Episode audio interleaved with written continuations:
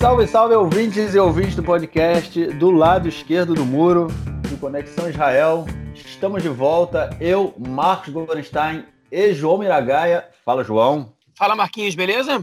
Tudo bem, tudo tranquilo. Uma edição aí super especial, João gravando, dirigindo, botando aí aquele fone de ouvido para a gravação ficar boa. Espero, eu tô ouvindo o som aqui perfeitamente, então espero também que vocês ouvintes estejam é, ouçam também muito bem. Hoje é sexta-feira, 8 e 8 da manhã, precisamente aqui em Israel, dia 6, ou oh, é, dia, não, dia 4 de junho, um episódio que traz muitas emoções. Aparentemente, ao que tudo indica, vamos ter um novo governo em Israel. Está fechado, mas não está é, aprovado. A gente vai explicar isso já já. E temos também aí já o resultado Claro, o resultado saiu 10 minutos depois da eleição do novo presidente de Israel, que é Buji Herzog. Obviamente, a gente vai falar disso mais para frente. Vamos então, gente, nosso primeiro bloco, para a gente falar de como foi todo esse processo para a formação do novo governo.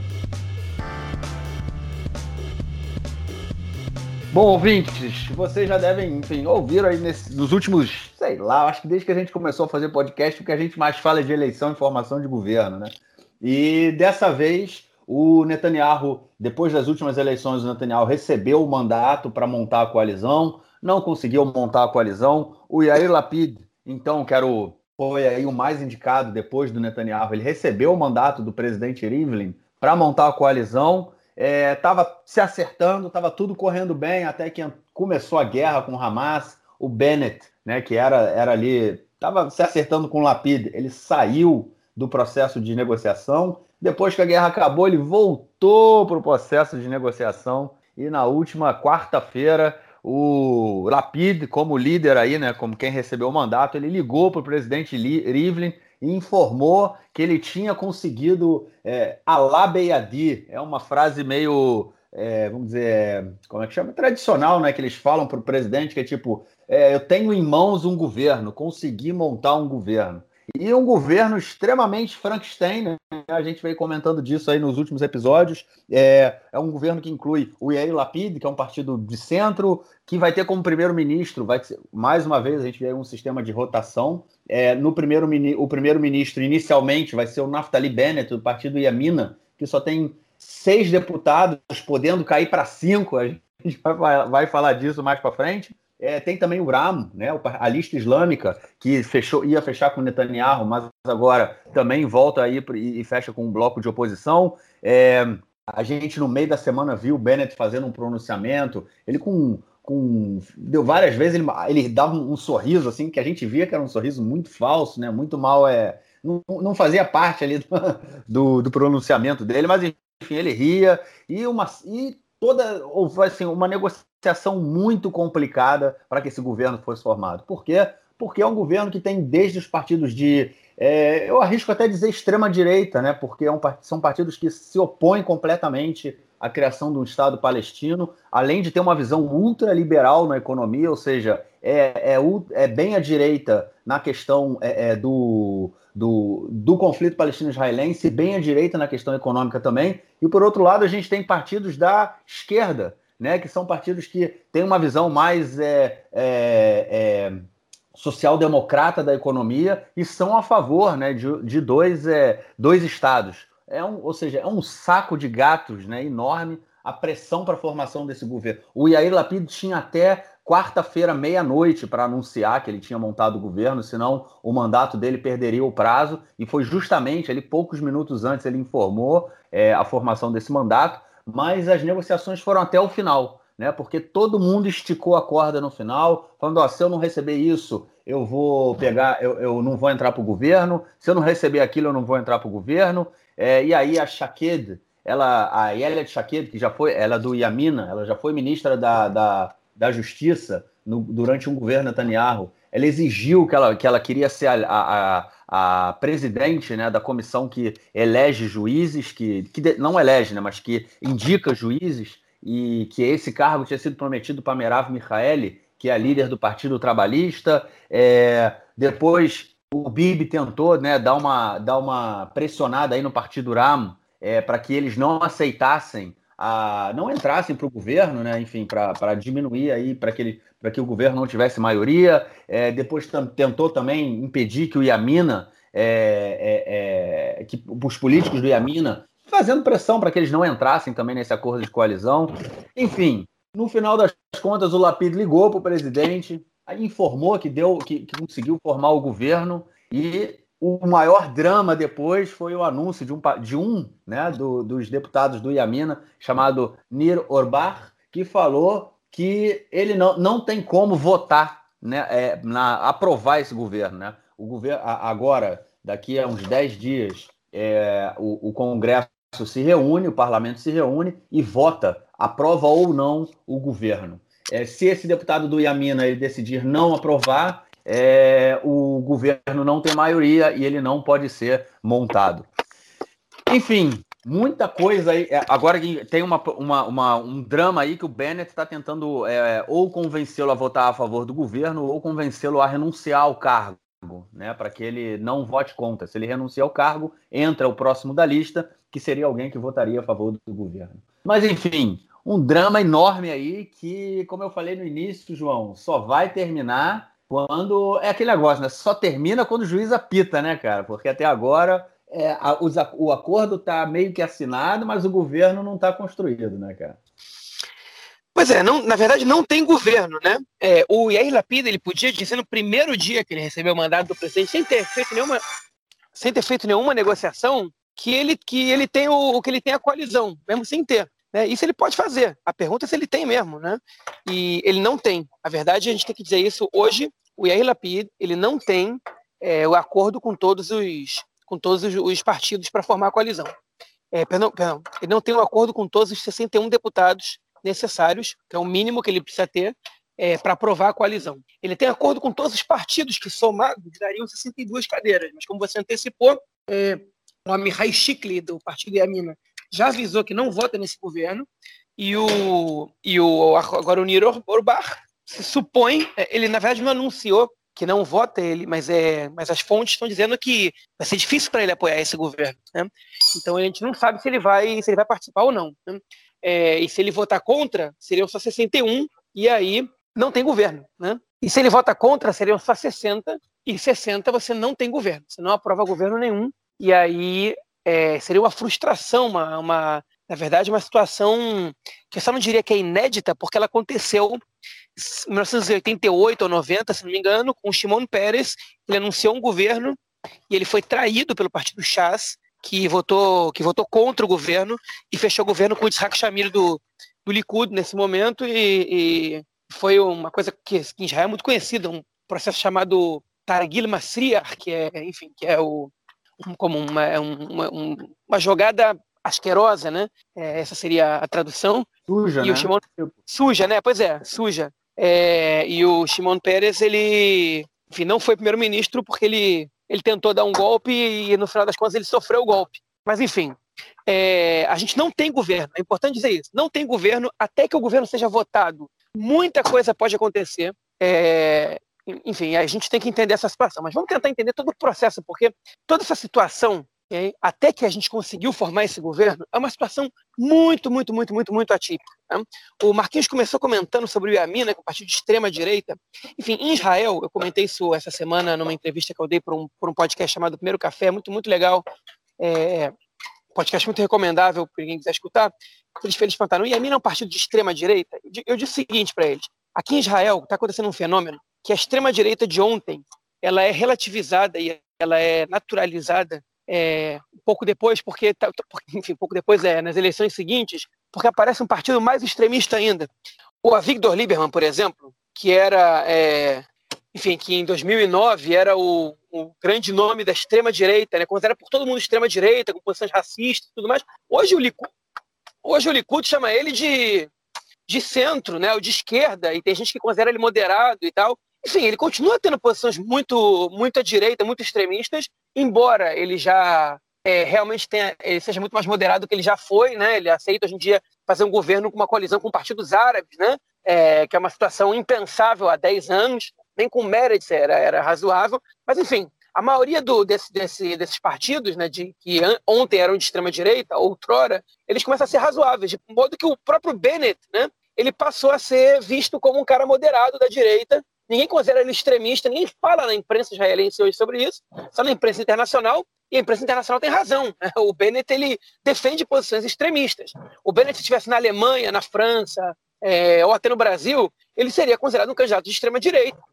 Ele defende, enfim, é, é uma, uma, solução para o Estado que, é, que, que, não, que não dá o direito ao povo palestino de autodeterminação. É, ele, enfim, ele, ele tem uma política ultraliberal para a economia de Israel, né, baseado no que foi Singapura, embora é, é, é com, com, enfim, ele se considera ele thatcherista em alguns aspectos, né, ultraliberal. E ele, em relação a questões que, que envolvem o Estado judaico e democrático, né, ou, é, é, ou a influência da religião no Estado, ele é um cara que, que ele é ultranacionalista também, né, nesse, nesse aspecto. Ele, ele acha que o Estado, muitas vezes, ele tem que, que o caráter judaico tem que se sobrepor ao caráter democrático, e ele não é a favor, por exemplo, de que os rabinos, é, que o, judaísmo reformista seja reconhecido como, como é, pelo rabinato, como mais uma vertente do judaísmo com, com direitos é, como tem o judaísmo ortodoxo. Então, é um cara, enfim, que é extremista. Mas ele moderou um pouco o discurso, né? ele, ele se naturalizou e, e enfim, e a vontade de tirar o Netanyahu era tão grande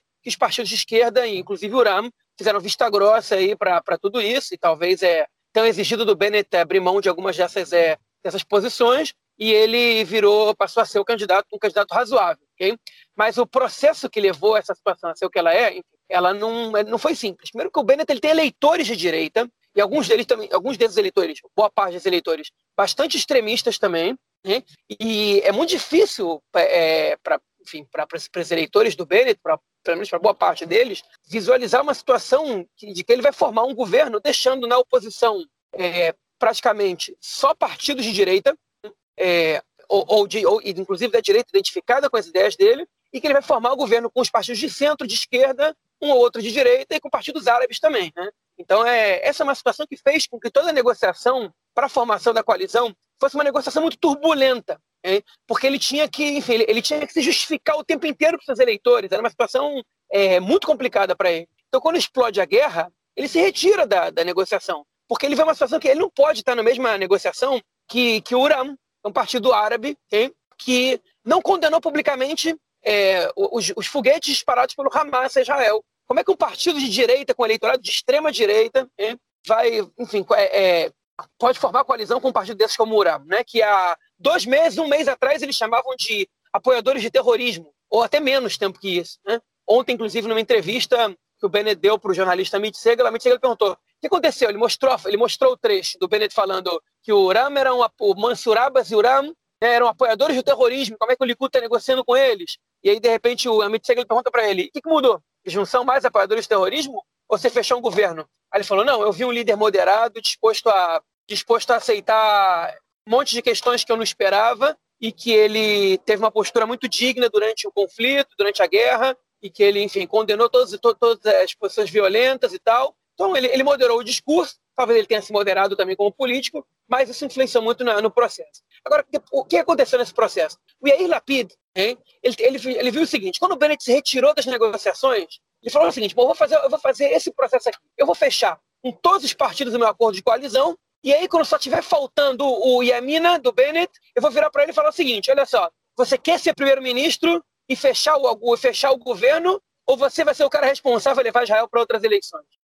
E ele fez isso, e ele costurou o acordo com todos os partidos, e aí o Bennett, né, um pouco depois gente, da, da, nossa gravação do podcast na semana passada, né, é, ele, ele, ele enfim, decidiu que ele ia negociar com, com esse governo de mudança e ele avisou a sua família no sábado e ele convocou uma coletiva, uma coletiva, ele convocou uma reunião com, com toda a bancada do Yamina, menos com o Amihai Shikler, ele não convidou o Amihai Shikler, que já disse que ia votar contra esse possível governo, e ele pediu apoio para a bancada, e a bancada, é, em unanimidade, disse: a gente está contigo a gente vai fechar o acordo que você quiser fechar. Os outros seis deputados. E aí o Bennett chamou uma coletiva de imprensa e disse: Netanyahu não conseguiu formar o governo, a, gente, a nossa, a nossa preferência era por um governo de direita, mas ele não conseguiu formar, a gente não pode levar Israel ao desastre que seriam novas eleições. Então, eu estou aqui dizendo que eu vou fechar esse acordo com é, o Yair Lapid e com os outros partidos para um governo de mudança, porque a gente precisa colocar Israel nos trilhos novamente.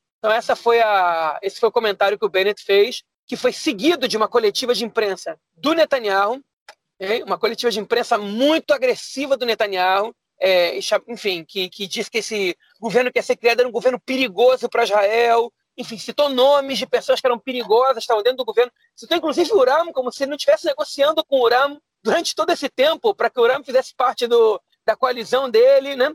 Enfim, é, já mostrou muito bem como é que ele vai ser se virar líder da oposição, vai fazer uma posição muito agressiva, uma posição irresponsável, como ele já fez outras vezes, né? tanto com, contra o Rabin, a gente sabe no que deu, quanto contra o Olmert, né? que ele conseguiu derrubar o governo, enfim. Mas é, é, o Bennett não se, não se sensibilizou muito com essa, com essa declaração do Netanyahu, não. Ele seguiu em frente com as negociações e a partir do domingo à noite eles já começaram a sentar para negociar tudo, tendo em conta que no, na quarta-feira o Lapido tinha que dar, dizer para o presidente tem o governo ou não tem o governo. Né? E aí, o, enfim, começaram as negociações intensas. Bom, a verdade é que todos os acordos que o Lapido tinha feito com, com os outros partidos, eles estavam é, sujeitos a modificações caso o Iamina exigisse. Né? E isso foi estabelecido, foi pré-estabelecido nessas negociações. Isso não quer dizer que qualquer partido ia abrir mão de qualquer coisa só para o Iamina entrar. Né? E aí o Iamina entrou já botando banca e questionando tudo. Como é que o Lieberman, como é que o partido do Israel Beiteno, a gente vai falar isso no próximo bloco, vai ter o Ministério das Finanças e a Comissão de Finanças, né? Qualquer centavo movido pelo governo vai depender da aprovação de um partido que tem sete cadeiras. Como é que isso é razoável? E aí a resposta do Lieberman foi genial. Ele disse: e parece razoável que um partido com seis cadeiras tenha o primeiro-ministro e o ministro do, do, interior, ainda esteja exigindo outros dois ministérios em lugar na comissão de nomeação de juízes. Tipo, né, e aí um pouco calou a boca do Bennett e ele parou de exigir mudanças nesse aspecto. Mas, enfim, houve tensões, né? O, o, Azul e Branco e o, e o Israel Nossa Casa, né, do, do Lieberman, tiveram uma atenção pelo Ministério da Agricultura, que no final das contas vai para o Israel Nossa Casa. É... Tiveram outros momentos, a gente houve tensões, teve tensões em outros temas, mas o, o Bennett, ele. Na verdade, não foi o Bennett, a Elliot Chaqueta, que é o número 2 do Bennett, okay? ela exigiu do governo, é, desse novo governo, um lugar na comissão da nomeação de juízes, que é uma comissão formada é, por 11 pessoas, dos quais três são políticos. Um deles é o ministro da Justiça, que vai ser o Guidon Sar. Um deles é um deputado da oposição. E um deles é um deputado do governo, é, para poder equilibrar mais ou menos, que sejam dois deputados de um lado e um do outro. Né? Em geral, a oposição e o governo estão em lados opostos. E ela queria o lugar que estava prometido a Merav Michaeli, que é deputado do Partido Trabalhista, que seria o único lugar de esquerda nessa comissão, porque o ministro da Justiça é o Guido Ansar, que é do Partido de Direita, Nova Esperança, e, pelo menos de acordo com um acordo feito até então, e o, o, representante da oposição, muito provavelmente vai ser do Likud, né, que tem 30 cadeiras entre, entre os, os, sei lá, 59 lugares da oposição, é, e mesmo que não caia nas mãos do Likud, não, ia cair nas mãos do sanismo, do religioso, ou do, do Chassa, ou dos 10 da Torá, não ia cair nas mãos do, da lista unificada, né, do Partido Direitorado Árabe, lá da, da oposição. Enfim, e aí o, Aí ela tinha disse, ela deu um ultimato: ou eu recebo isso, isso e o Ministério de Desenvolvimento do Negev e da Galileia, né? É, é, ou eu não, eu não voto a favor da coalizão. Bom, em relação ao Ministério, eles falaram, fala sério, né? Está exigindo demais. Já vai receber o Ministério do Interior, que é um dos ministérios mais importantes. Não, isso aí não, não, não vai ter jeito. Em relação à comissão, ela falou, beleza, mas isso eu não abro mão. E a Merav Michele falou, olha só, eu já abri mão de muita coisa. Eu tenho mais cadeiras que vocês,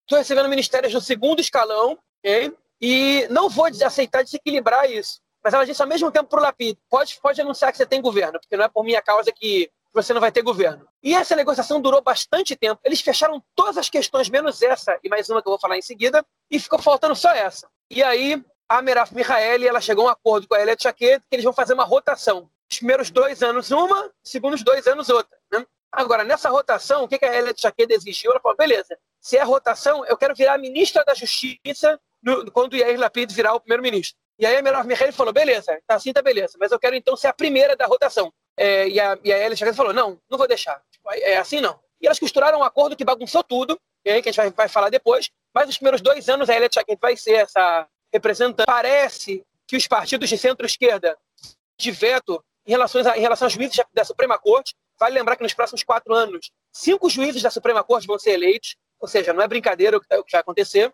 mas essa comissão vai ter três representantes da direita, que vai ser bem desequilibrado. Né? Então, o máximo que os outros partidos vão ter, talvez a gente vai, vai conhecer esse acordo de coalizão só, de, só depois, é um poder de veto. Mas, enfim, eles conseguiram fechar esse acordo E o último acordo que ficou faltando ser fechado é o acordo com o partido Uram.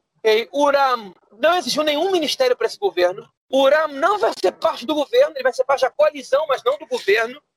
Mas eles exigiram três coisas, basicamente. Quais são essas três coisas? Uma, eles querem o reconhecimento de aldeias beduínas do Negev, que são consideradas ilegais pelo Estado desde a criação do Estado.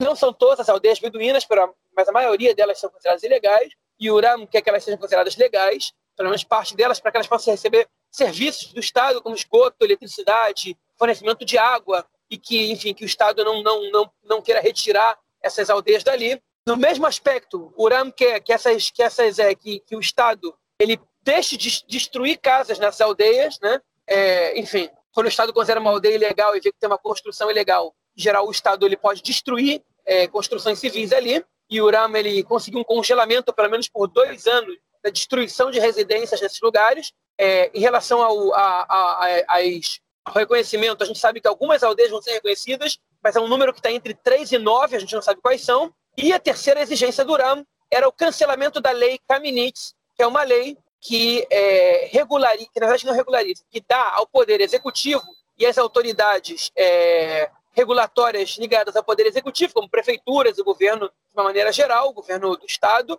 é, governo do país, né, é, é, considerar construções legais ou ilegais, que anteriormente, antes de 2017, era uma prerrogativa que só tinha direito, né, que era, na verdade ela era só do judiciário. Em 2017 foi criada uma lei que dá também ao Poder Executivo e órgãos de regularização é, ligados ao Poder Executivo essa, essa tarefa. E os partidos da direita que compõem esse governo não queriam aceitar isso de jeito nenhum. O Uram bateu o pé, falou: a gente vai exigir isso sim ou sim. E aí eles chegaram no acordo que essa lei vai ser congelada por dois anos. Ela não vai ser cancelada. Okay? Que são conquistas muito grandes para o Uram. Nunca o Partido Árabe tinha conseguido isso. Óbvio que o Uram exigiu mais coisas, mas essas, essas outras exigências estavam já. É, gente tiveram objeções, né? Por exemplo, um lugar na vice-comissão de finanças. Eles querem, eles querem também ter o poder de, se não me engano, a comissão de, de recursos do Ministério do Interior vai ser chefiada pelo Uram, o que pode dar muitos recursos para cidades e aldeias árabes, né? que, enfim, é, daria ao Uram muito, muito prestígio na sociedade árabe. É, enfim, isso. Mas isso não estava. Não havia objeções a princípio sobre essa, sobre essa posição sobre o Uram, até porque esses acordos eles podem ser feitos ainda que o Uram não faça parte da coalizão. E quando o Lapid chegou a esses com o resto dos partidos da coalizão, ele anunciou o presidente. Qual é o problema agora? A gente entendeu o problema quando o Lapid, junto a isso, ele já apresentou uma petição para trocar o presidente da Knesset, né? E o chefe Rocha Knesset, que é o, enfim, como se fosse presidente da Câmara no Brasil, né? Isso aqui em Israel só tem um, uma, uma casa legislativa, não tem duas, né? E o presidente da Knesset, ele tem, ele tem muita, muito poder, né? Ele, ele pode decidir que leis vão ser aprovadas, né? vão ser postas à votação, que leis não vão ser postas à votação, né? a ordem das coisas, como vai ser feita a votação, além de várias outras coisas mais. É o terceiro cargo da democracia israelense. É um cargo que é ocupado atualmente pelo, pelo deputado Yariv Levin do Likud, e o Yeshatid quer trocar ele pelo Miki Levy, né? que é um deputado do Yeshatid, é, e quer fazer isso o mais rápido possível. Né? Porque se dá problema no governo, depois, na votação do governo, pelo menos eles mantêm o líder da, da Knesset, e eles podem, por exemplo, colocar em votação uma lei que proíbe o é, primeiro-ministro, se tiver, no caso, é, é acusado de corrupção, de, de ser eleito né, em futuras eleições. É, essa é uma lei que, se o Yeriv Levin não quiser botar a votação, ele não põe. Né? Só que, se, se, enfim, se, se, por acaso o governo do, do, do Yeshatid cai, ele pode colocar essa lei em votação e o Netanyahu não pode ser candidato a primeiro-ministro, porque ele está acusado na justiça. E aí, quando eles levaram essa lei, ele precisa de 61 deputados para aprovar isso, e ele levou essa lei é, é, para ser aprovada, e o Nir Orbar, que é um deputado do Yamina, amigo pessoal do Naftali Bennett, é, é, disse para ele olha só, peraí, essa, essa assinatura que vocês têm minha aí, ela não vale. Eu assinei um papel em branco há três semanas, que não era exatamente para isso, e eu retiro a minha assinatura. E aí o Yair Lapid, ele negociou rápido com a lista unificada, ele conseguiu deputados da lista unificada que falaram, a gente bota essa assinatura no lugar dele. E, e essa eleição para presidente da Knesset vai ser levada, vai ser levada na semana que vem, né? E é, provavelmente o Miki Levy vai ser eleito. Agora, criou uma situação é, incômoda, para dizer o mínimo ali, né? É, dentro dessa nova coalizão que está se formando, né? porque ela tem uma, enfim, por, por, uma série de questões. Né? Primeiro porque o presidente da Knesset vai ser eleito sem a concordância de todos os membros, ou os potenciais membros dessa coalizão. Segundo, tem partidos no governo né, que não cogitam a possibilidade do governo ser votado com votos da lista unificada, né? que é, enfim, que é o problema. Né? É, em terceiro lugar, né, colocou à prova essa questão do Niro Orbach, será que ele vai apoiar o governo ou não? Se ele não apoiar, talvez a gente não tenha governo, porque tem, tem deputados como Zé Velkin, do Nova Esperança, né? ou a Elia Tchaqued, do Yamina, que disse, disseram já, se a lista unificada vota a favor do governo, a gente não vota a favor do governo. Né? E a gente não sabe o que vai acontecer. Essa votação vai acontecer entre 5 e 10 dias. Está é, tá na mão do, do presidente Knesset decidir quando ela vai ser levada a cabo. E a gente não sabe o que vai acontecer. Enfim, tá aí. A gente não sabe o que vai acontecer realmente. Eu não diria, eu, não, não ter formado governo nenhum. Okay? O, o Lapidista, a gente tem uma coalizão, mas a gente não sabe se tem essa coalizão. O Bennett foi perguntado numa entrevista para o jornalista Mitch Segal, que foi ao ar ontem, no canal 12, é, se o Nino Orbach vai votar a favor ou não. Ele disse: Eu espero que vote. O Nino Orbach escreveu um texto no Twitter dizendo que ele e o Bennett sempre estiveram juntos a vida inteira e que ele não vai fazer nada por pressão de deputados do Likud, estão fazendo pressão para ele votar contra. Né? Ele não disse do Likud exatamente, mas disse quem não, não levantou a mão para votar um governo de direita. Né? É, enfim, ele não vai seguir, ele não vai votar nada por pressão dessas pessoas, mas ele não disse eu vou votar a favor dessa coalizão. Né? E a situação está em aberto. O Lapid está tentando convencer o Orbach a renunciar ao mandato, porque ele, pelo jeito ele não acredita que o, Or, o Lapid, não, perdão, o Bennett, pelo jeito ele não acredita que o Orbach vai votar a favor desse governo. E a gente vai ter tensão e drama até o último minuto aqui, vocês podem esperar. Não tem nada fechado. Além de questões que ficaram mal resolvidas. Né? Por exemplo, o Meredith alega que, o, que a coalizão ela aceitou votar é, pelo menos duas questões a favor da comunidade LGBT, que é em relação a, ao, ao, ao, ao casamento civil, né? se, se há lei de casamento civil, os casamentos homoafetivos vão ser aceitos, e a outra não me lembro qual é, se não me engano, em relação à adoção e barriga de aluguel para casais é, homossexuais. É, e o Uram disse que não teve, que não apresentaram para eles nada sobre isso, que cada um, cada um pode dizer agora o que quiser, mas o Uram exigiu que a coalizão não, não votasse nada a favor da comunidade LGBT. Né? E essa é uma situação que é, vai ser complicada é, a, posteriori. É, o que eu imagino que vai acontecer é que a coalizão ela vai liberar cada um a votar o que quer. Né? É, mas não, tem, não fecharam essa questão, que é um assunto muito importante para o Meredith, seu líder é da comunidade LGBT, e para o Ram, que vota contra, e que tem por princípio, por ser um partido religioso, né, islâmico, votar contra qualquer lei que dê, que, que enfim, que é progressista em relação a esse aspecto. Mas, enfim, essa é uma questão, eu não, tô, não quero diminuir ela, mas essa é uma questão que, para a formação da coalizão, ela não é decisiva como se o Niro Orbach vai votar a favor ou não. Enfim, cenas dos próximos capítulos, que a gente não sabe realmente o que vai acontecer. Ah, qual é a chance que você acha que tem de esse governo ser formado ou não? Eu, no meu mais puro chute, na minha opinião, que não vale absolutamente nada, eu diria que esse governo tem 65%, dois terços de chance, vamos dizer assim, de ser votado. E um terço de, ser, de não ser votado. Mas isso é hoje, né, no dia 4 de junho. Amanhã, pode ser que eu receba informação e mude de opinião. E no dia da votação, ninguém sabe. É, realmente a gente vê aí como é que tá essa bagunça total, né? Acho que é, o que a gente tem comentado. O, o Lapid ligou e avisou que tem um governo na mão, mas não necessariamente esse governo vai existir. É, é uma bagunça que, sem fim. Eu acho que é a prova desse, dessa questão toda aí, desse saco de gatos, né, que a gente está tá metido. Agora, me, me chamou muita atenção também, você falou que o Netanyahu, é, se ele, caso, caso venha a ser né, o líder da oposição, ele vai é, é, ele vai ser um vai fazer uma posição bem agressiva. Essa agressão já começou, né? A gente já vê aí uma série de deputados é, dando pronunciamentos extremamente agressivos na televisão e mentirosos. Eu acho que uma coisa que, cara, tá insuportável ouvir é, deputados é, de, de, todos os campos, né? Porque agora é tanto o partido, é, o, o Yamina, lembrando, assim, o, o Bennett, né? Pouco tempo antes das eleições, ele foi no canal 20 de televisão, que é um canal ligado à, à, direita e é um canal pouco visto, na verdade. Ele não é um canal aberto, só tem na televisão a cabo. É, ele, ele foi na televisão às 10 horas da noite, assinou um, um documento, falou assim: Netanyahu, eu estou assinando aqui um documento que eu não vou ser, é, não vou fazer coalizão com, com o Lapid, não vou deixar o Lapid ser primeiro-ministro, e eu quero que você assine também. E agora, enfim, ele está sendo ministro, né? ele está sendo primeiro-ministro num governo, num governo que o Lapid está montando.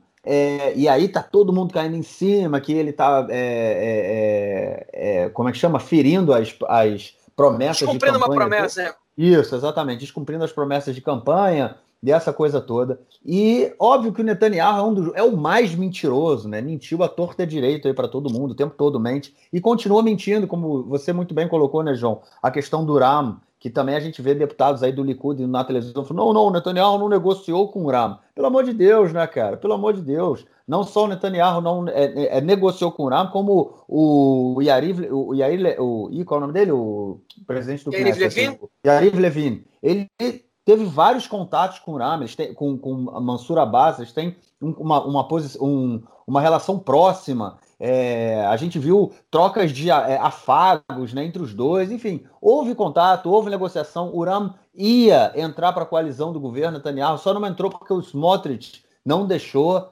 É, mas a gente vê uma mentira, todo mundo mente descaradamente na televisão na, ou no rádio, né? Para a imprensa de uma forma geral, e no final eles atacam a imprensa. Né? Lembrando que a gente continua tendo é, jornalistas sendo ameaçados, sendo agredidos é, na rua, quando vão em manifestações. Manifestações muito pesadas já na frente da casa de, na casa de deputados do Iamina. Houve durante a semana inteira a negociação na casa, na frente da casa da Elia Shaked e do Naftali Bennett também. Lembrando que os dois tiveram. Do Orba, ontem deu uma manifestação gigante Inclusive, o, o, Bennett e a Shaked, eles não são protegidos pelo Shabak, né, pelo, pelo Serviço é, de Segurança não, o, Bennett, o, Bennett, o Bennett, a partir de ontem, é protegido pelo, pela, pelo Shabak, de maneira... Porque ele, porque ele é série. tipo... Entendi. Mas, não, porque ele é... recebeu ameaças, porque ele recebeu ameaças que o Shabak considerou que ele tem, ele tem que ser protegido pelo Shabak. Então, ou seja, só para a gente ver o nível, né? Mas assim, até ontem, então, até antes deles serem é, é, do Bennett, né? Ser protegido pelo Shabak, ele é, a, o nível de, de segurança que foi colocado tanto para ele quanto para Shaked era o segundo nível mais alto. Ou seja, a gente viu também na semana passada começaram a circular aí, como circulou na época do assassinato do Rabin, é, colocaram fotos do Rabin nele com aquela fia, né? Com aqueles é, com aquele lenço árabe na cabeça e colocaram fotos do Bennett também, usando a, me a mesma foto, só que em vez do Rabin é o Bennett. E a gente viu o que, que acabou toda essa incitação né, contra o Rabin. É, ou seja, a gente está num nível muito, muito, muito, muito problemático aqui é, em relação a essa troca de governo. É, eu não sei, caso esse, caso esse governo seja aprovado, eleito pelo parlamento, aprovado pelo parlamento, não sei como é que vai ser essa transição é, e como é que as ruas vão reagir a isso, porque eu não tenho dúvidas que setores da extrema-direita que hoje estão calados, por exemplo, desde o final da guerra de Gaza, né, quando o, o, o, diretor, o, o dirigente da polícia, né, o, o como é que chama? O, o principal o chefe, o chefe de polícia falou o que o Ben geral da polícia, comandante, ele, ele falou que o Ben era o, o cara que estava organizando uma intifada judaica. O Ben sumiu quase não aparece, a gente quase não ouve o Ben falando. Né, só para quem entra nas redes sociais dele tudo mais, mas na televisão. Vou, vou, vou, discordar de você agora, Marquinhos. Ele ontem deu entrevista nos principais programas de rádio do, da Kelly Marciano com o Sega. Uma vez ou outra, mas ele está a semana inteira, desde, desde que ah, acabou sim. a guerra. Ele está sendo menos escutado, é. Ele está sendo menos, escutado entendeu? Sumiu. É, é, mas eu não tenho dúvida que no momento em que se esse governo toma posse, ele volta a, a, com força. E eu não sei como as ruas vão reagir, eu tenho essa preocupação. Né? E do, por outro lado, a gente também já ouve constantemente o Exército falando que está se preparando para uma nova. É, por uma nova uma renovação do conflito com Gaza, né? Ontem eu vi, inclusive, eu li um artigo de um, de um, de um é, como é que chama, um comentarista de política falando que, na opinião dele, é, eu discordo, mas enfim, na opinião dele, não foi o, o Netanyahu que procurou o último conflito, quem procurou o último conflito foi o Hamas porque o Hamas não queria que houvesse um governo de oposição, um governo de oposição, ele quer o Netanyahu no poder. Isso a gente sim comentou, né, que eles conversam o tempo todo. Mas que o Hamas ele iniciou a guerra porque para ele é mais interessante ter o Netanyahu no poder, porque ele sabe o que, que ele tem com o Netanyahu. Ele sabe que ele vai receber o dinheiro, sabe que vai ter os acordos. Ele sabe muito bem disso, que o Netanyahu não vai dar nenhuma força é, para o Fatah, vai negociar só com o Hamas, não com o Fatah. Então era mais lucrativo para ele. É, e eu não tenho dúvida que, assim, se esse governo seja eleito, é, se, é, caso esse governo seja aprovado, é, a gente vai ter uma reação muito grande da extrema-direita. Não sei como vai ser essa transição, isso me preocupa, porque o Netanyahu e os partidos, o Likud de uma forma geral, e os partidos que estão ali é, em torno do Likud, eles demonstram é, uma falta de um, vamos dizer, um republicanismo, né, um respeito à democracia que, que é, é muito preocupante e, enfim, a gente vai vai ter que ver. Eu quero, eu queria fazer um comentário também sobre é, essa questão do que você colocou, né, da, da, da Merav Michael, dos acordos, mas vou deixar aí para o próximo bloco. Vamos então para o próximo bloco para a gente continuar esse, a questão do acordo ou você tem mais alguma coisa para falar, João? Vamos passar. Vamos lá. Bom, vamos lá para o próximo bloco, só para só botar a vinheta, cara. É isso aí, vocês ouviram a vinheta, agora vamos pro assunto. É, mais, é a continuação, a gente resolveu dividir aí para ficar mais fácil de vocês entenderem. É, no primeiro bloco a gente falou sobre o, todo o processo que levou à formação, né? A, ao, não levou à formação, levou ao telefonema para o presidente, né? Pelo Lapid e pelo Bennett, né? Eles fizeram, eles telefonaram junto, botou ali no Viva Voz e tudo mais. É, inclusive teve uma foto engraçada. Eu acho que eu compartilhei com você, João. uma foto do Bennett com, com o Lapid que alguém fez um meme que parece o, o Shrek com o burrinho do Shrek, né? É bem parecido mesmo. Eu gostei o daquela burro, foto. né? É, o sorriso do Bennett é parecido com o sorriso do burro do Shrek. Mas essa foto é antiga, essa foto é antiga. É? Eu não tinha visto, não. Mas é... Não, a foto é antiga, mas o sorriso é, é aquele sorriso do burrinho mesmo. mas enfim, os dois telefonaram para o presidente, o Lapid deu ali, falou: Ó, oh, eu tenho, formei o governo, né? E falou a lista lá dos partidos que estão que estão é, que assinaram né, o, o acordo. É, e esse acordo aí foi fechado, aparentemente, né? É, temas básicos né, foram fechados aí com, determin, com os acordos. Primeira coisa e mais né, central aí, a rotação. Né, o sistema de rotação, novamente, a gente vai ver como o, o Netanyahu assinou com o Gantz, a gente vê agora o Bennett por dois anos e depois o Lapid por mais dois anos. Os ministérios foram divididos, é, entre a gente vê boa parte dos ministérios, quase todos, eu acho, ministérios uhum. ideológicos, né, vamos dizer assim, é, ficaram na mão da direita e os ministérios com uma relevância. Óbvio, são ministérios importantes, mas com uma. no grau de importância no dia a dia da gente, né? Com um, um grau menor de importância, ficaram aí com os partidos é, da esquerda. É a questão da que a gente já veio comentando da comissão de juízes, né? Que foi a divisão aí entre a Merav Michaeli do Avodá e a, e a Shaked, que a gente vai explicar agora como, como foi feito realmente essa divisão. Enfim, foram várias questões aí que o acordo teve que mexer com muita coisa, é, dividir para todo mundo, todo mundo tendo que receber, é, e, enfim, acaba colocando muito, é, muita, você cria muita exceção às regras do jogo. Né, o que também você não só cria um problema para a coalizão como um todo, você fragiliza a coalizão como um todo, mas por outro lado você fragiliza o jogo de uma forma geral. É, João, a gente vem comentando aí que seis meses, né? Quer dizer, que o governo vai, esse caso esse governo seja eleito, o, o, ele cai rapidamente. Eu acho que seis meses é um prazo básico com todas essas mudanças, cara. O que, que tu acha, cara? Olha só, é... enfim, eu acho que eu, eu acho primeiro de tudo a gente tem que ver se esse governo vai, vai, vai começar. para ver se ele vai cair. É isso, né? Já tem que ver se ele vai começar. Vamos, vamos, vamos dizer que sim, né? Agora é o seguinte, eu, eu acho o seguinte, tá? É, todo mundo nesse governo, quase todo mundo, tem muita vontade que ele não caia. Tá? Porque é, a gente tem nesse governo partidos como o Meredith, que há 20 anos não estão no poder, o Muram, que se não apresenta algum ganho para a sociedade árabe, é, eles não passam a cláusula de barreira. Né? É, enfim, e o, o, o Naftali Bennett, que vai ter a chance de ser primeiro-ministro, né? Essas pessoas não querem que esse governo caia, entendeu? As pessoas querem que o governo fique é, é bastante tempo para eles poderem apresentar algum feito. O, o próprio Yair Lapid, ele tem, apesar de que ele, ele tem ganho eleitoral caso o governo caia, porque as pesquisas mostram que ele, que ele aumentaria seu número de cadeiras, por outro lado, em, do, em dois anos ele vira primeiro-ministro, entendeu? E ele, enfim, e todo esse governo criado foi o sucesso dele, né? O Lapida é o grande, é o grande arquiteto desse governo aí. É um cara que botou o ego de lado, que, enfim, que fez um trabalho político espetacular.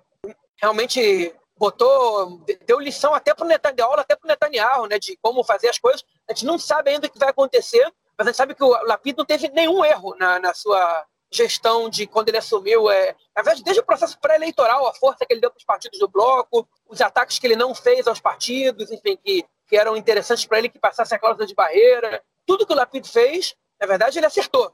Zero erros ele teve, né? É, o próprio Guidon Sá não tem interesse que esse governo caia agora, porque ele também pode ser que não passe a cláusula de barreira. Enfim, muita gente aí tem interesse em que esse governo dê certo. Então, apesar de todas as contradições internas que ele tem, né, eu acho que essas pessoas elas não querem que o governo caia tão rápido. Mas, como a gente sabe bem, existem fatores externos que podem fazer com que o governo não resista. Né? Por exemplo, um, um novo conflito com o Hamas. Por exemplo, uma piora da situação civil entre os árabes e os judeus. Né? Isso pode realmente fazer com que, com que o governo caia, porque vai colocar em, em contraposição o Meretz com, com Yamina, ou o Nova Esperança com o Urama, e tudo, vai dividir os blocos. A questão do conflito é muito sensível para que esse governo é, permaneça ou, ou não dure, né? E apesar de toda a vontade que eles têm. E, enfim, o, o líder da oposição desse governo, né, seria o Netanyahu, que a gente sabe que é um líder da oposição implacável, muito duro, entende? mas que, por outro lado, o julgamento dele tende a ser acelerado. Né? Ele, é... Enfim, se esse governo consegue durar um ano, o Netanyahu ele pode ter reveses muito grandes no seu julgamento e o Likud também pode se cansar de ser oposição. Fala, pô, peraí, por que está na oposição? Pô? Só para chantar o Netanyahu? Tipo, já passou um ano, toda essa galera que está acostumada aí a ser ministro, né? A ter cargos de importância, carro oficial do Estado, vai estar tá brigando por lugar em comissão, presença de comissão, que vai receber menos ainda, porque, são da oposição. Enfim, vai ter gente que vai renunciar com certeza a mandato de deputado, porque vai passar a ser menos interessante. É, fora dali vai poder ganhar mais dinheiro também, porque o mercado, enfim, é, é, é, é dá para o setor, o terceiro setor paga, não, perdão, o mercado para o setor é público paga menos, né, do que, do que assim, como fala isso, como é, enfim, o salário no setor público ele é menor do que, do que, enfim, na, na é privado, enfim, e, e, do que no mercado, e isso vai, é, enfim, é, é, esse desgaste ele pode afetar né, esses deputados de Likud agora na oposição. Mas, enfim, a gente tem que ver primeiro esse governo ser empossado, depois como é que a oposição vai conseguir levar essas polêmicas e como é que enfim, é, o resto do mundo vai lidar com, com, com esse governo, né? Vamos ver agora, vamos ver o que, que, que, aconteceria, mas vamos deixar para falar sobre isso quando o governo for empossado. Agora, por outro lado, tá? Vamos falar sobre o governo em si. Quem é o que nesse governo? Bom, a gente fala, como vocês sabem bem, o Naftali Bennett do Yamina, com agora seis mandatos, seis cadeiras, né? O Amihai Shikli não vai estar, tá, não vai estar tá no governo. É, ele vai, vai ter o primeiro-ministro nos primeiros dois anos, e quando o Bennett deixar de ser primeiro-ministro, ele vai ser ministro do interior. Aí Elliot Chaquet vai assumir o Ministério da Justiça e o Matan Kahana, do, do Bennett, é, vai assumir, perdão, do Yamina, vai assumir o Ministério das Religiões. Né? É, e segundo consta, a gente ainda não conhece o acordo, mas segundo o que a gente foi informado pela imprensa, eles vão dar para grupos ortodoxos modernos mais é, poderes dentro do rabinato, está dentro dessa proposta do Ministério das Religiões, mas não vão dar direitos para o judaísmo reformista nem conservador. O é, partido, o Yeshatid, o partido do Yair Lapid, vai ter o primeiro-ministro nos dois últimos anos né, dessa, dessa cadência, desse mandato. É, enquanto isso, enquanto o Lapid não for o primeiro-ministro, ele vai ser o ministro das Relações Exteriores, gente, é, e os ministérios do Yeshatid não estão muito claros, a gente sabe que o Ministério das Comunicações vai, vai, vai, vai ficar com o Lapid, vai ficar com o Yeshatid, é, e os ministérios da Indústria e Comércio vai ficar com o Yeshatid também, a gente não sabe para quem, o Ministério do, da, da, do Bem-Estar Social e do Trabalho vai ficar com o Meir Cohen, que é um deputado do, do Yeshatid também. É, a presidência da Knesset vai ficar com o Miki Levy, do Yeshatid. E outros ministérios também pode ser que caiam para o Yeshatid, mas a gente não sabe quais seriam exatamente. É, o é, Partido Trabalhista vai receber o Ministério dos Transportes, que vai ficar com a Merav Michaeli, vai receber o Ministério da, da Segurança Pública para o Omer Barlev, ministério bastante importante, é, e receberia também o Ministério da Diáspora, que eles não sabem ainda de quem vai ser. Provavelmente vai ser o deputado Gilad Garif, que é um, que é um rabino reformista. O Meretz vai receber o Ministério da Saúde, para o Nitzan Horowitz, que é o seu líder. Ele também recebe, recebeu uma promessa de um aumento do orçamento para a saúde. O Ministério do Meio Ambiente, da Proteção ao Meio Ambiente, vai ser para Tamar Zandberg, deputado do Meretz. E o Ministério da Cooperação é, Regional seria para o Isaui Frisch, que é um deputado árabe do Meretz, que seria o único ministro árabe desse governo e o segundo ministro árabe da história de Israel, né? depois do Caleb Magedle, que, é, que foi do Partido Trabalhista lá no governo Omer, em 2007, 2007 ou 2009, ele foi ministro, é, da ciência, é, ciência, esporte e cultura. Né? Esse ministério, inclusive, da ciência, esporte e cultura, segue nas mãos do Hilly Tropper, do Azul e Branco, o Azul e Branco recebe o Ministério da Defesa para o Benny Gantz, esse Ministério da, da enfim, eu falei agora, da Ciência, Esporte e Cultura, é, o Ministério da Aliar e Absorção segue na mão da Penina é, Chata, e outro ministério vai para a mão do, do, do Azul e Branco, é, que é. Não, perdão, agora está separado o Ministério da Ciência e o Ministério da, do Esporte e Cultura. Né? É, o Ministério do Esporte e Cultura fica na mão do Hilitrop, o Ministério da Ciência a gente não sabe para quem vai ainda, mas vai para a mão de alguém da Branco. O Nova Esperança recebe só dois ministérios, mas são grandes ministérios, né? O Ministério da Justiça, que vai para a mão do Guidon Sar, nos primeiros dois anos, até que a Elia de Chaqueda assuma. Quando a Elia de Chaqueda assume esse ministério, o Guidon Sar vai ser o ministro das Relações Exteriores. E o Ministério da Educação vai para a mão da Ifat Sabiton, né? que, que vai ser o Ministério da Educação, e pode ser que eles recebam também o Ministério da Construção Civil para o Zé Velkin. Esse não está fechado ainda. O partido, falta ainda um partido né, nessa, nesse jogo todo, eu não falei, que é o Partido Israel Nossa Casa. Eles recebem o Ministério das Finanças, para Victor Lieberman. Eles recebem o Ministério. É... Agora me esqueci quais são os ministérios que eles recebem. Ah, esse é o Ministério da, Agric... Agricultura. da Agricultura, sim, que a gente não sabe para quem vai ainda. Tem outro ministério que eles têm que receber, que eu não estou lembrado qual é. Eles recebem também a Comissão de Finanças. Né? A nomeação de juiz, a gente falou bem, os primeiros dois anos são para a Elia de Chaqueda, esse lugar na comissão. Obviamente que o Guido Sara também vai estar lá como ministro da Justiça. E depois que a Elia de Chaqueda assume o Ministério da Justiça, a Merav Michaeli assume esse lugar na comissão de nomeação de juízes. As comissões não estão totalmente fechadas ainda, mas enfim, a gente vai conhecer daqui a pouco. A divisão de ministérios é essa. O Yair Lapid tinha prometido, numa promessa de campanha, que Israel teria só 18 ministérios. Pelo jeito, a gente vai ter 24, o que é um número relativamente alto se comparado ao histórico, mas bastante baixo se comparado ao que foi os últimos 10, 15 anos, muito baixo comparado aos 36 ministérios e 51 ministérios, não, perdão, 42 ministérios e vice-ministérios desse último governo. Né? Então, é, baixou bastante, não chegou ao nível que o, que o Lapid prometeu, mas, enfim, é, é, é, o que tem. Né? Fazer um governo com oito partidos é difícil. Detalhe que o URAM não exigiu nenhum ministério. Hein? Então, são só sete partidos que estão divididos sete partidos, dos quais seis partidos têm entre seis e oito cadeiras, né? Ou seja, é muito parecido. Então, eles, é, cada um deles recebeu entre três e quatro ministérios. Talvez o Esperança receba só dois, mas receberam grandes ministérios. É importante dizer isso. Apesar do Ministério da Educação ser o segundo ministério maior orçamento, a maioria do orçamento do Ministério da Educação é um orçamento congelado. É para salários de professores e contas da, da, dos estabelecimentos e tudo mais. Mas, enfim, o Ministério. É, é, é, os, os, três principais ministérios de Israel, historicamente falando, são o Ministério da Defesa, que está na mão do Azul Branco, do Yeshatid e, do, e depois do Nova Esperança, e o Ministério das Finanças está na mão do Israel Nossa Casa. Nenhum desses ministérios está na mão da esquerda. Okay? É importante a gente dizer isso. É, e os ministérios de segundo escalão, que são muito importantes também, justiça, educação, interior, também não estão nas mãos da esquerda.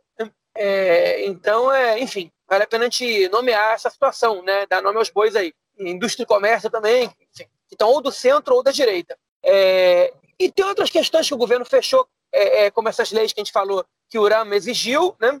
É, e mais um ponto importante é que foi fechado acordo com o Nova Esperança que é, o cargo de Yoetzem Spatila Memchalá, que é o conselheiro jurídico do Estado, que em 97 ele, o procurador-geral e o conselheiro jurídico eles passaram a ter o mesmo cargo, por exigência do Guido Mossara, ele vai voltar a ser dois cargos diferentes. O conselheiro jurídico do Estado, a pessoa que diz que o Estado pode fazer ou não pode fazer, ele não vai ser mais o procurador-geral também, que é o cara que processa membros do governo. O carro que, que ele, era, ele tinha muitas, muita, muito poder, ele vai ser dividido. Então, a pessoa que substituiu o atual executor desse carro, que é o Avihai Mendelblit, na verdade vão ser duas pessoas. Né? O procurador-geral, que é o processador do Estado, traduzindo literalmente em hebraico, vai ser diferente. Quem processos políticos vai ser uma pessoa e quem aconselha o Estado e diz se o Estado deve ou não deve fazer tal e tal coisa vai ser outra pessoa. É, que para mim é, um, é, positivo isso. Né?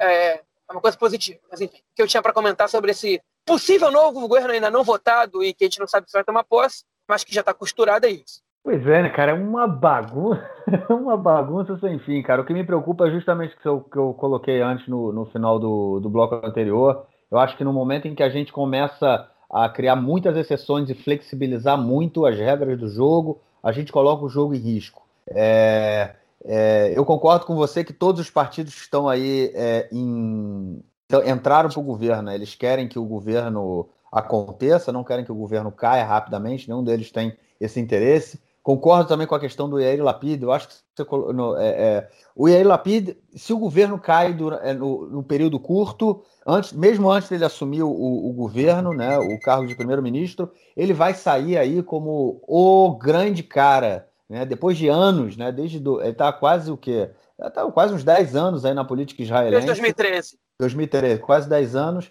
É, ele vai de um lado, vai para o outro, ele é aquele cara do zigue-zague, mas ele está se consolidando. Eu acho que nessa, nesse processo, nesse último processo, ele se consolidou como, como a, alter, a principal alternativa da, da coalizão, ou da oposição, ao Netanyahu, no caso, né? É, ou da, da, situação, vamos ver o que, que vai ser. Mas eu acho que a questão é, no processo anterior, no, na eleição anterior, depois que o Benny Gantz né, teve aí o, o, o grande número de votos, ele baixou e ele aceitou entrar como segundo do Benny Gantz, entrou como segundo do Benny Gantz, o Benny Gantz deu a pernada nele, entrou para o governo Netanyahu, ele manteve lá, se manteve lá na oposição e agora ele, ele de novo abre mão da direção, abre mão de ser o primeiro-ministro no primeiro, no primeiro processo, no primeiro momento, né? Então, é, é, é, para o Bennett tudo isso para tirar o Netanyahu. Então ele se constrói, eu acho que ele realmente é o grande nome.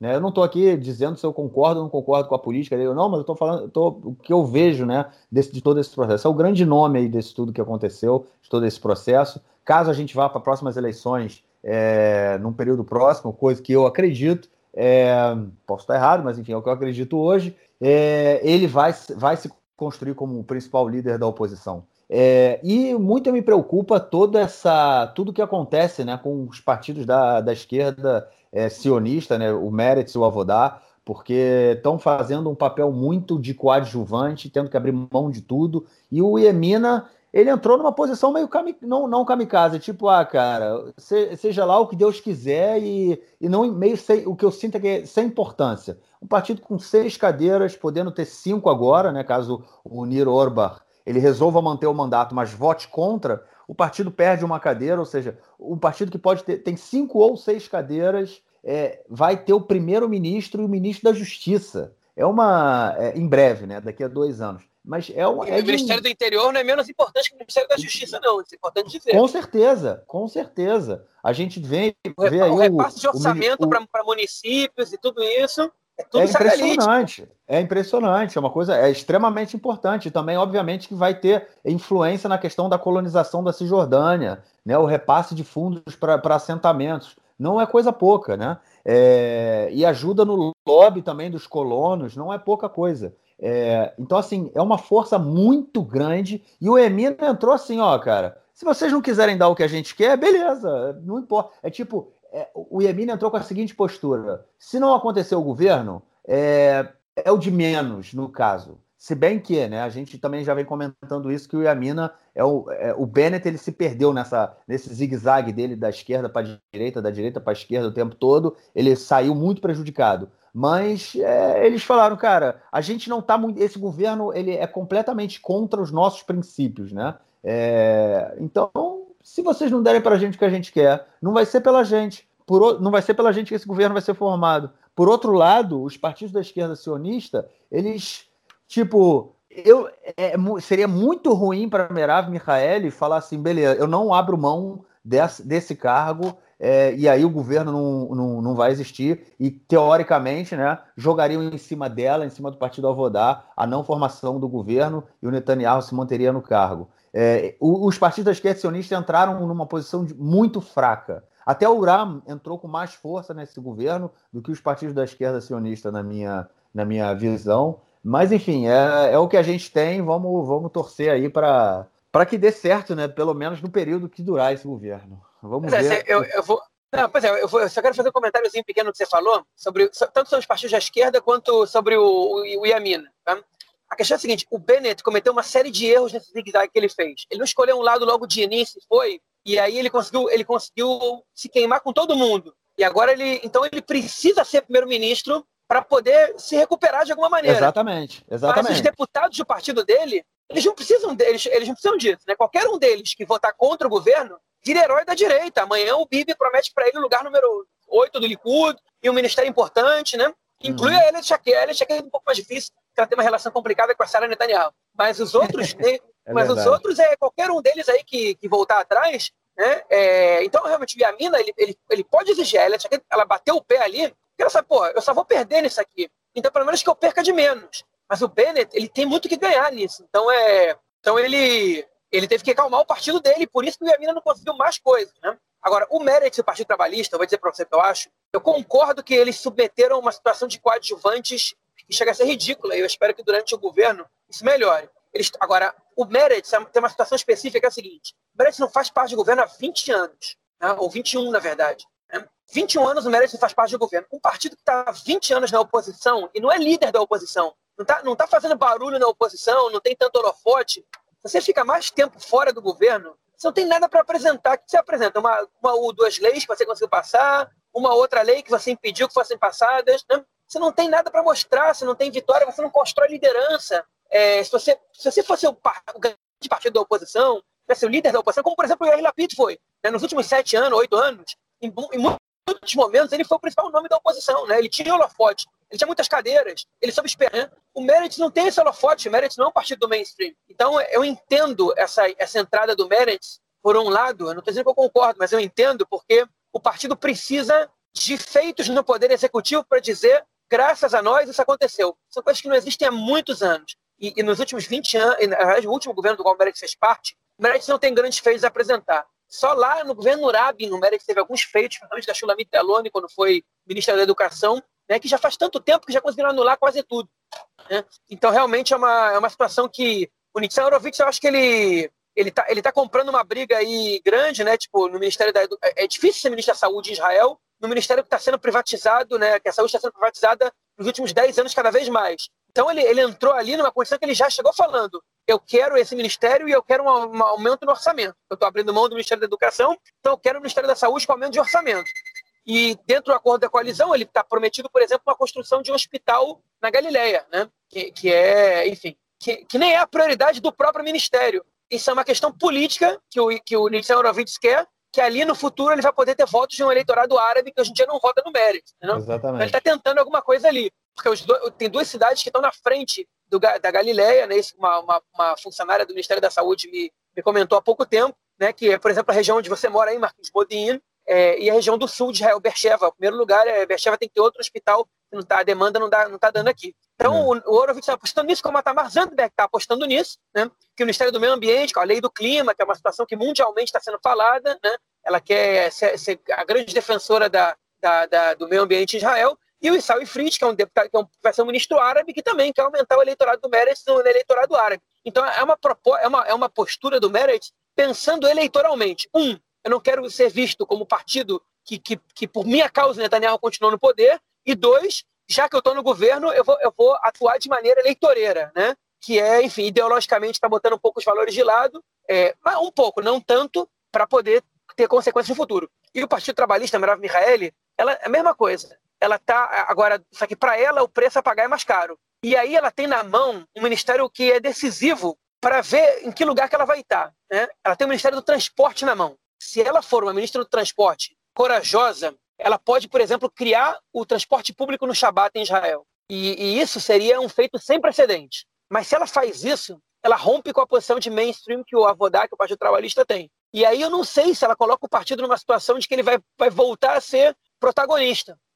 Ela consegue construir uma figura dela muito grande, muito importante, embora a gente saiba que 73% da população israelense aprova o transporte público no Shabat, esses 27% que não aprovam não fazem governo com ela nunca mais. Né? Ou, ou não, mas enfim, é um risco que se corre. Vamos ver o que ela vai fazer nisso aí. Né? Vamos ver qual vai ser a posição que ela vai tomar. Eu estou muito curioso para ver como é que esses ministérios vão ser exercidos. Eu estou muito curioso para ver como esse governo vai funcionar, caso ele consiga tomar posse. Mas vamos ver, vamos ver o que vem para frente. Bom, vamos então falar para no... vamos para o nosso próximo bloco para a gente falar das eleições presidenciais dessa semana.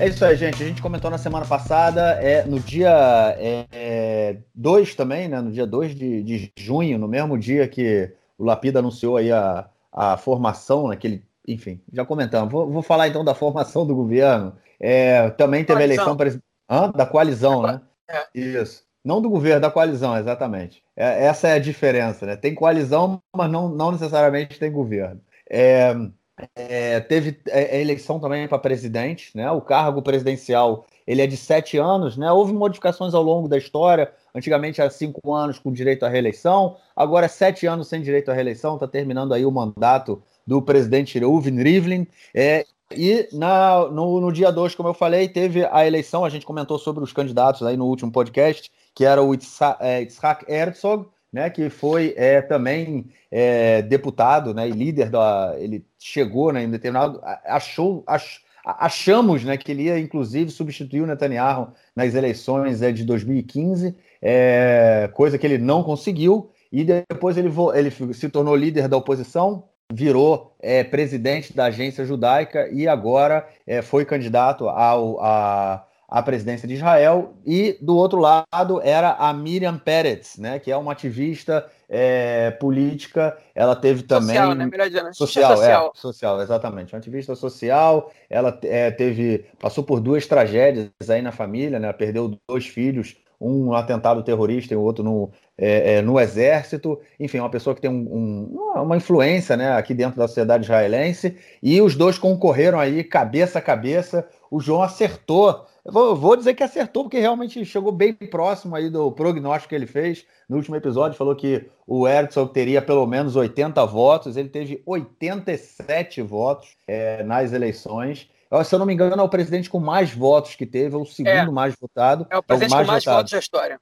Isso. E a, a Miriam Peretz teve 26, né? Inclusive o, o, pai do Herzog, né? Ele tinha sido presidente de Israel.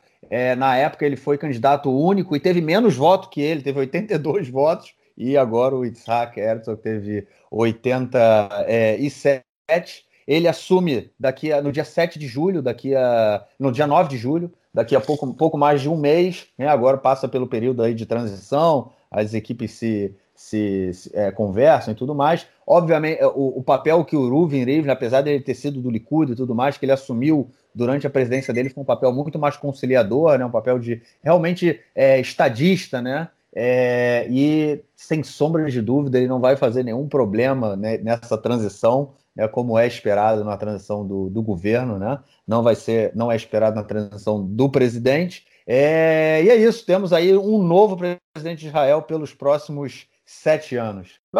Vai ser interessante, né, João? Pelo menos agora um presidente aí que mais de centro-esquerda, né? É, mas eu, olha só, a gente tem que dizer o seguinte: a instituição de presidente ela estava muito é, afetada é, nos anos 90 e início dos anos 2000 pelos dois presidentes que a gente teve. O Ezer Weizmann, ele foi acusado de uma série de escândalos de corrupção, e o Moshe Katsav, que foi o seu sucessor, ele foi condenado, inclusive, preso por, é, por estupro, né? Então a instituição presidente da nação estava muito mal falada, e os dois últimos presidentes que a gente teve, um de esquerda, que é o Shimon Peres, e um de direita, que é o Reuven Rivlin, foram dois excelentes presidentes e recuperaram a imagem da, da instituição presidente, né, o prestígio perante a população, ainda que parte da população não esteja muito satisfeita com o mandato especial do, do Rivlin. É, e eu estou falando da direita, porque o Rivlin ele é um democrata e a parte da direita não está muito, não está muito, enfim, não é muito adepta às ideias da democracia cada vez mais, lamentavelmente, principalmente por influência desses últimos governos. Né? O Rivlin é do velho Likud, um Likud liberal, né? é, é, democrata e ele, enfim, ele entendeu que o cargo dele era um cargo é, que não, que, cuja ideologia não era relevante para isso, enfim, no, no, na, na, na, sua gestão, e ele tentou ser um presidente de união do povo, né? Que, enfim, que pudesse, é, enfim, que lutasse contra o racismo, que, que tentasse transmitir uma mensagem de que todo o povo de Israel é igual e que num, Estado democrático como esse, apesar de ser um Estado judeu, um Estado de todos os cidadãos. E ele foi um presidente muito querido pela esquerda, pelo centro, por parte da direita democrática, né? pela, pela direita não democrática não, mas ele foi, pra, na minha opinião, ele foi um excelente presidente. O Shimon Peres, antes dele, também foi um excelente presidente, o Shimon Peres recuperou o prestígio de Israel no exterior, né, principalmente, até porque, vale lembrar, ele foi presidente na época a Victor Líbia, era ministro do exterior, que fez vergonha atrás de vergonha para Israel, e o Shimon Peres ele praticamente montou uma sede do Ministério do Exterior no, no gabinete presiden presidencial dele, ele ia fazer representação positiva de Israel. Ele já foi ministro do Exterior, foi um excelente ministro do exterior, porque ele costurou os acordos de hoje, vale, vale a pena dizer. O, o ouvinte concordando ou não com os acordos, o, o, acordo foi um feito gigantesco, né? Teve que ser muito trabalhado, e se não fosse o Pérez, ele não ia ter acontecido. Né? Foi mais importante que o Rabin para os acordos. E, enfim, e foram duas pessoas que, que realmente reabilitaram a imagem da presidência e foram positivos para Israel, ao meu ver, como um país democrático. Né? É, é, enfim, quem dera que o Netanyahu tivesse essa, essa, enfim, essa, essa, esse apreço pela democracia que esses dois tiveram. E o Bush Herzog, ele, ele é um cara que ele tá, ele, né, ele, ele é muito bom para essa função. Né? Ele é um cara que ele é filho de ex-presidente do Chaim Herzog, ele é neto do primeiro rabino-chefe da história de Israel, que tem o mesmo nome que ele, Yitzhak Herzog, né? ele tem o um nome em homenagem ao avô. Né? Ele transita no mundo ortodoxo, no mundo, no mundo secular. Ele foi ministro do bem-estar social, foi ministro do turismo, né? é, foi ministro do é, é, é, não, me lembro agora que outro ministério ele teve, mas ele teve três ministérios, ele foi, enfim, já negociador de coalizão, foi chefe da oposição, líder da oposição, foi líder do Partido Trabalhista, ele tem muita experiência política, de berço ele tem muito conhecimento sobre, sobre tudo que, que significa é, esse cargo, e, e, ele é um cara que entende a função dele, inclusive ser presidente da agência judaica já é estar tá numa posição é, é, neutra né, na política, porque você não pode se manifestar. E ele também foi um, foi um bom presidente da Agência Judaica. Eu trabalhei na Agência Judaica durante parte desse tempo e eu atesto isso como alguém que foi funcionário da organização. E, enfim, eu acho que, um, que é um bom presidente que Israel vai ter agora, vai seguir os bons exemplos dos dois últimos. Eu não acho que a Miriam Peretz seria má presidente. É, ela é uma figura muito interessante. Okay? Ela é o oposto político do que eu acredito. Ela é uma mulher de direita, mora num assentamento em Givat Shaul, é, embora ela não seja radical. É, mas, enfim, ela, ela, ela foi traída pelas pessoas que, enfim, que, que diziam que iam votar nele e não votaram. O voto é secreto. Né? O, o que, que aconteceu foi que a Knesset em Israel preferiu um político do que uma não política, né? Porque do político você sabe o que esperar. É, o, o Bush é conhecido por todo mundo, Isaac Bush Herzog, o apelido dele é Bush. É, a Miriam Peretz não, não é, não conhecem ela e não sabem o que esperar, vai saber o que ela vai fazer, vai saber como ela vai se posicionar, vai saber o que ela vai querer depois, né? E, enfim, eles foram no certo em vez de duvidoso e votaram nele. Ela, ela teve 26 votos, ficou muito triste com a, com a baixa votação, porque ela disse, achava que as pessoas que iam estavam me abraçando e dizendo que votavam em mim, que, que iam votar em mim, iam votar realmente, não votaram, né? É, enfim, o voto fechado é um pouco covardia, né? As pessoas não botaram a cara no voto e foi isso que aconteceu. Enfim, essa é a situação que, que se criou agora. Sorte aí o Bugi Herzog, sorte a Miriam Pérez, que ela for fazer a partir de agora. É, e agora eu queria só comentar um, um, ponto que não tem nada a ver com a presidência, mas a gente esqueceu de botar na pauta. Eu acho importante a gente falar. É, essa semana aconteceram negociações em, é, multilaterais entre Israel, o Hamas, a autoridade palestina, com mediação do Egito no Cairo. Foi a primeira vez desde 2008 que o ministro do exterior israelense vai para o Cairo, né, o, o, oficialmente. É, o Gabi Eskenazi está lá. Né? E, enfim, é, o Hamas se colocou à disposição para negociar o retorno dos soldados israelenses que eles têm em cativeiro lá, né? é, e, e, tanto os vivos quanto os mortos, os restos mortais dos que eles mantêm lá desde 2014, é, colocaram isso como condição isolada, é, ou seja, que, sem relação com, com é, é, recebimento de dinheiro ou com, é, ou com qualquer outra questão em relação a cessar fogo, né? É, obviamente, ele, ele colocou um número, ele falou 1111. É. Lembre-se bem desse número. Colocou um preço caro, colocou um preço caro, né, cara? Pois é, ele não disse o que, que é. Agora, enfim, o Israel pagou um preço menor que esse para libertar o Gilad Shalit, que era um soldado sequestrado e que estava vivo, né? Os dois soldados que o Hamas tem lá são estão mortos e os, e os outros dois israelenses que o Hamas tem não são soldados. É, entraram em Gaza, não foram sequestrados, entraram por outras razões em Gaza. Então, é, o, o Estado, teoricamente, não tem é, a responsabilidade que tinha com o Gilad Shalit de tirá-los de lá. Né? É, enfim, não sei o que aconteceu, porque depois começou a falar só da formação do governo, que como é que, como é que desenvolveram as negociações. O Qatar está pronto para para dar meio bilhão de dólares para a reconstrução da, da faixa de Gaza depois de, dessa última guerra. É, o Israel quer que o dinheiro seja passado para. O Egito quer que, que, o dinheiro seja passado para a autoridade palestina. O Hamas quer um terceiro corpo, Israel ainda não se posicionou. Israel não quer que o dinheiro seja passado para a autoridade palestina, mas também o governo Netanyahu não quer dar dinheiro de novo para o Hamas, porque sabe que as críticas foram muito grandes quando Israel permitiu que o Hamas recebesse mais de 1 bilhão e 800 milhões de dólares da, é, do Qatar né, depois de 2014. Enfim, vamos ver o que vai acontecer, mas é importante gente nomear isso. A gente até esqueceu né, de falar sobre esse ponto, né, de botar na pauta. Então lembrei agora, passou pela minha cabeça, vale a pena colocar aqui. Só a questão ainda dos presidentes,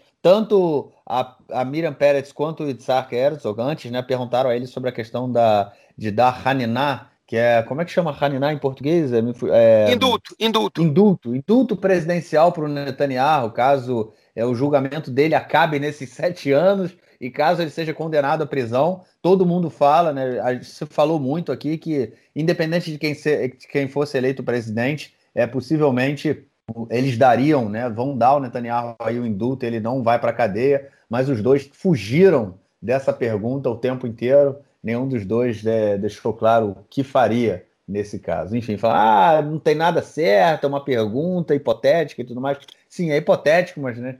Mas pelo menos se a gente tivesse aí uma eleição é, pública, né? Uma eleição de nós, ele, nós é, é, cidadãos, né? Votássemos diretamente, né? Uma eleição direta para presidente essa, esse caso aí, essa pergunta, ela teria uma importância muito grande.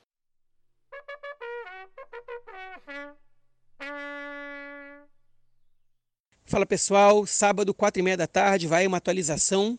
Um grupo de organizações ligadas principalmente à direita sionista, como o Partido Sionismo Religioso, o Movimento Imtirtsu, alguns conselhos regionais, como o de Binyamin, marcaram para essa quinta-feira, dia 10 de junho, uma Marcha das Bandeiras. A Marcha das Bandeiras é um evento que acontece todos os anos no dia de Jerusalém, no dia que se comemora a reunificação da cidade. Esse ano, se o ouvinte se lembra bem, foi um evento que desencadeou, foi o estopim da crise que gerou o último conflito, a última guerra com Gaza, tem menos de um mês, né, que, enfim, que o não foi cancelada a Marcha das Bandeiras, que é uma marcha que as pessoas passam com bandeira de Israel, que é, desse evento eles cortam o bairro árabe da cidade, da, da cidade velha da, de Jerusalém, né, passam pelo portão de Damasco, que é um ponto crítico, sobre o qual a gente comentou muitas vezes em edições anteriores aqui também.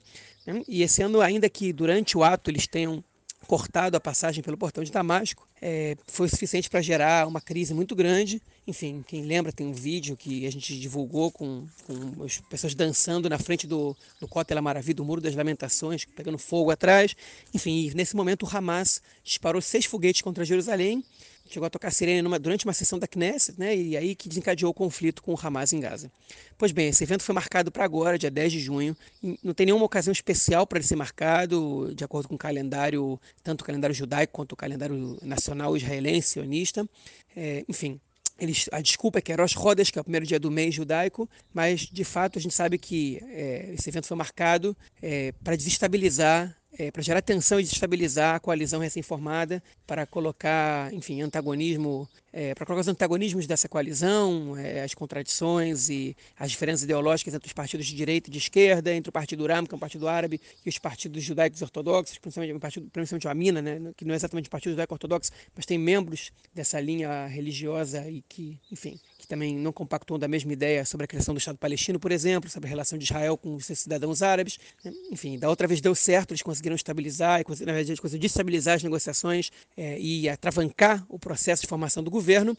E dessa vez eles não estão perdendo tempo, vai, isso vai acontecer alguns dias antes é, da Knesset é, votar o novo governo e provavelmente vai surtir algum efeito. O Hamas já prometeu que se eles tiverem que sair para defender novamente a mesquita de Al-Aqsa, eles vão fazer. Enfim, uma situação de muita tensão que pode desencadear um novo conflito, que pode levar à morte de mais pessoas, hum, marcada agora com um intuito político, ainda que ninguém admita isso. Está né? tá, tá muito na cara e todo mundo já, já percebeu. Enfim, a polícia autorizou o evento para quinta-feira. É, não, não, não, dá para esperar coisa muito diferente do, do Ministério da, da, Defesa da Segurança Pública, coordenado pelo Amir Ohana, do Likud. Enfim, agora é só torcer para que enfim, para que as coisas não saiam exatamente como eles esperam e que a gente não tenha outro conflito, ou porque não saia pelo menos como eu espero, né? que a gente não tenha outra guerra por causa disso. Enfim, não tem mais muito o que esperar sobre esse evento, vai a atualização, até mais.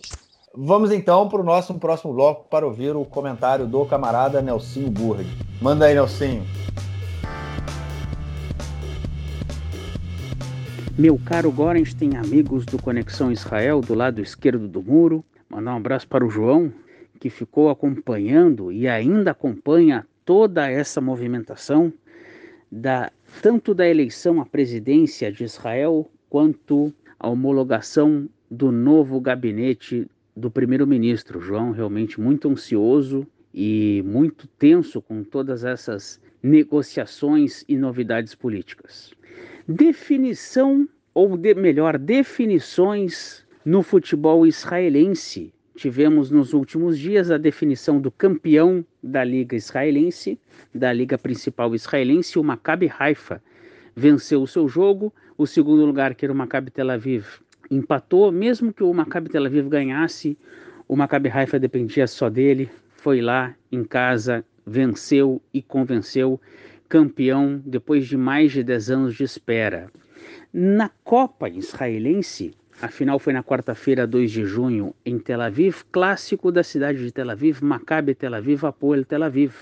Foi um jogo muito pegado, muito nervoso, foi até a prorrogação, um a um no tempo normal. O Apoel saiu na frente, o Maccabi empatou. E aí no segundo tempo, da, na prorrogação, melhor dizendo, na prorrogação, o Maccabi Tel Aviv fez 2 a 1 estava botando a mão no título. No apagar das luzes da prorrogação, o Apoel empatou e a arbitragem anulou o gol. E aí foi uma confusão, porque disseram que o gol era legal e mesmo na, no período do VAR, com VAR ou sem VAR, continuam as polêmicas de arbitragem, invasão de campo, treinador, dirigente, ameaças, confusão, torcedores apreensivos e realmente no final se confirmou 2 a 1 para o Maccabi Tel Aviv, campeão da Copa Israelense, Maccabi Haifa, campeão do campeonato israelense os dois campeões, que depois, nos próximos meses, vão fazer um jogo da Copa dos Campeões em Israel entre o campeão do campeonato principal, que é o Maccabi Haifa, e o campeão da Copa, que é o Maccabi Tel Aviv. Mas realmente ficou aí a reclamação, ou ficaram as reclamações sobre esse lance no final do jogo, um gol legítimo que teria sido roubado do Apoel Tel Aviv. Se confiram esse gol do Apoel Tel Aviv, a decisão iria para os pênaltis, porque um a um no tempo normal, seria 1 a 1 na prorrogação e iria para os pênaltis. Foi 1 a 1 no tempo normal, 1 a 0 na prorrogação. O Maccabi Tel Aviv comemorou a conquista. Então é isso aí, um grande abraço. Valeu, mestre, comemorando aí o final, né? Acho que é o, é o final da, da, da, Liga de Futebol aqui em Israel. E vamos lá, setembro, né? Se tudo der certo, a gente volta. João, algo mais a declarar ou a gente fica por aqui, cara? Pode ficar por aqui, tá demais já, né? É, acho que Sim, tá. Um episódio longo, mas enfim, né? Não podia, não podia ser diferente. Eu acho que vamos ter episódios longos na próxima semana, ou. Enfim, quando, quando foi. Se o, se, o, se o governo tomar posse, né? Acho que a gente volta a ter um episódio longo. Lembrando aí que o João agora também fazendo várias postagens no Twitter. Ouvintes que não seguem o João, procurem o João Miragaia no Twitter. É, qual é o seu, seu, qual é o seu arroba lá, João? Eu não sei. Arroba é João KM. João KM, é simples, simples, cara. Dando várias. Colocando várias. É, é, tudo que acontece aqui em Israel sai primeiro no Twitter do João. Hum. Valeu, gente. Hã? Quando dá, quando dá. Quando dá, quando dá. Mas tem dado, tem dado. É. Beleza. É, então, João, a gente se fala mais para frente e na semana que vem estamos aí trazendo as novas e recentes notícias de Israel que vem um pouco depois do Twitter do João. Valeu, cara. Grande abraço. Abraço aí, Marquinhos. Vai ter mais. Até semana que vem. Tchau, tchau.